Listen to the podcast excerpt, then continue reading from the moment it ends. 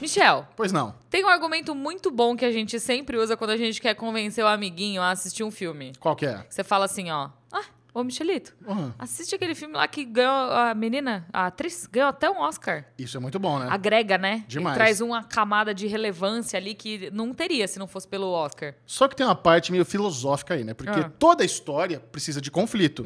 E para haver conflito, precisa existir o outro, a interlocução, o coadjuvante. Nossa, que fino! Não, é? Não, mas né? olha só, a palavra coadjuvar, aliás, significa auxiliar, socorrer, colaborar. Aprovadíssima, né? A gente é coadjuvante ou a gente é protagonista? Você é protagonista, sou coadjuvante. Não, nós somos os dois, protagonistas É. e coadjuvantes. Tá Cada bom. hora um é o seu, Se a entendeu? gente tivesse o joguinho da Discord, eu colocaria você como protagonista. Ah, eu não sei o que significa. É uma referência Big Brother. Tá.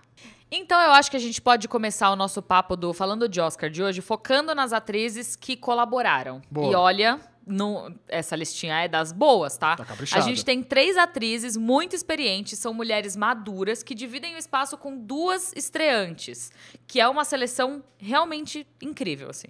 Nomes de primeiríssima. Tá, mas chega de mistério, porque eu quero começar logo falando dela, Olivia Colman, Dona do meu que coração. eu sei é que você ama. Amo. já tá nessa lista.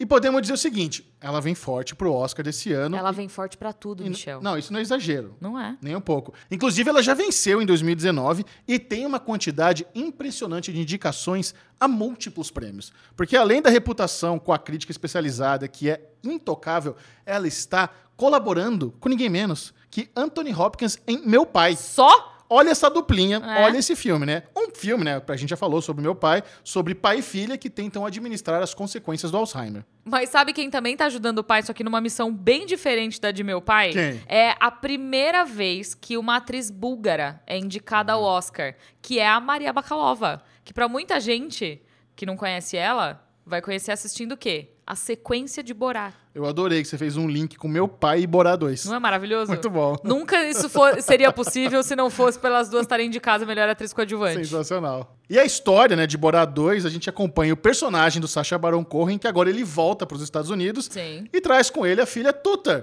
E essa foi a forma que o Sacha encontrou para ampliar as possibilidades e passar suas pegadinhas ali des- desapercebida. É claro, porque todo mundo já conhecia ele, Não, né? já é era. O rosto dele ficou muito conhecido. Claro, ele precisava de alguém pra fazer as trollagens dele. Exato. E ele chamou quem? A Maria Bakalova, que inclusive entrega uma, uma atuação maravilhosa. Não tenho nem o que reclamar. é. Hum.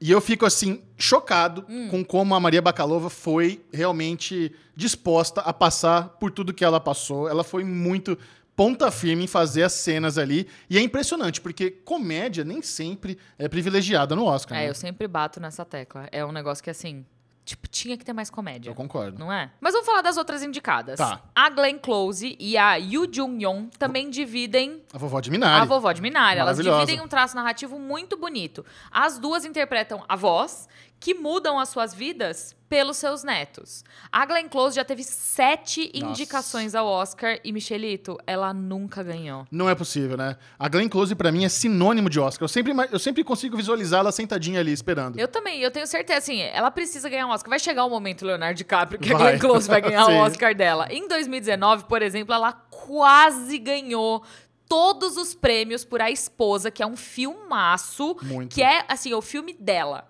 Se você ainda não assistiu A Esposa, vale muito a pena assistir, porque é um filmaço que mostra, assim, o melhor de Glenn Close, E ela perdeu pra quem? ela perdeu pra Olivia Colman. É.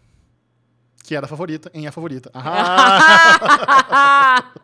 Inclusive, né, o filme da Glenn Close, Era Uma Vez Um Sonho, não foi exatamente um sucesso de crítica, Não. mas salvou sua indicação. Valeu É. a pena pela indicação dela. E ela está numa caracterização impecável, né? Sim. A avó nada convencional e que tem aquela força com o neto de quebrar o padrão e autodestruição da família. Hum. Curiosamente, a Yu Ju Yun também faz uma avó não É, convencional. é verdade. Ela ajuda o netinho de 7 anos, que é filho de imigrantes coreanos, a enxergar o lado positivo da mudança deles.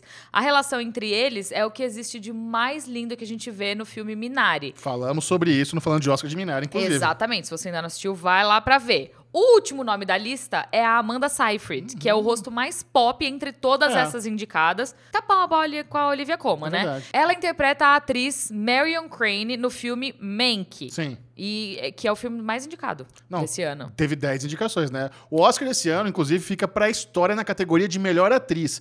É somente a segunda vez na história do prêmio que duas atrizes negras são indicadas ao mesmo tempo. Nós estamos falando da Viola Davis e da Andra Day, que vivem, vejam só, duas cantoras. Olha só que bizarro. E eu acho curioso que, assim, esse Oscar tá todo cheio de fazer história, né? É Por, demais. por representatividade. Eu acho isso muito legal de ver. A Viola Davis interpreta a cantora Ma Rainey em A Voz Suprema do Blues, que ela está muito bem. Eu Muito. adoro esse filme. E a Andra Day interpreta ninguém menos que a Billie Holiday em Os Estados Unidos versus Billie Holiday. Ambas as personagens foram nomes lendários na cena do blues e do jazz. Com certeza. Mas, Michelito, uma Pois não. coisa importante é que uma das favoritas do meu coração é Carrie Mulligan. Porque ela faz o maravilhoso, fantástico, impecável Bela Vingança. Ela já tinha sido indicada antes, em 2009, mas acabou que ela não ganhou. A personagem que ela faz no filme da Emerald Fennell, ela traz umas reflexões que são muito importantes sobre a cultura do estupro, mas de uma maneira muito original e imprevisível, assim. É, e apesar bastante de previsível. muito. E apesar do Bela Vingança ser um filme que tá super pop na lista de indicados, o trabalho da Carrie é todo apoiado no cinismo, na ironia, no deboche, e numas emoções que são muito fortes, assim. É um filme que ele, ele vem com uma cara, uma roupagem mais pop, mas ele é muito importante pro movimento feminista. Agora, outra que eu poderia dizer aqui que é uma das favoritas é a nossa maravilhosa Frances McDormand. Ai, linda. Ela já foi indicada, sabe quantas vezes? Quantas? Cinco vezes. E ela venceu duas. Ela já ganhou em 96 e em 2018. Merecidíssimo. É, a personagem dela em Nomadland perde tudo depois da crise econômica de 2008 e passa a viver na estrada, morando assim dentro da sua van. Ela vai de um lugar para o outro, encontrando pessoas ao longo da estrada. E quem também sofre uma grande perda, né, fazendo aqui o gancho, é a Vanessa Kirby em Pieces of Woman, que nunca tinha sido indicada antes. Olha só, sensacionais as indicações desse ano, né? Tem, uma- assim, tá maravilhoso. caprichado. Só nome legal. A coadjuvância, a ajuda, o apoio, a colaboração são coisas ainda mais bonitas quando existem pra inspirar outras pessoas. Eu diria que o Oscar 2021 só tem a agradecer a cada uma das mulheres que compõem esse lindo quadro de força e diversidade. E a gente vai celebrar tudo isso dia 25 de abril no Oscar 2021 só na TNT.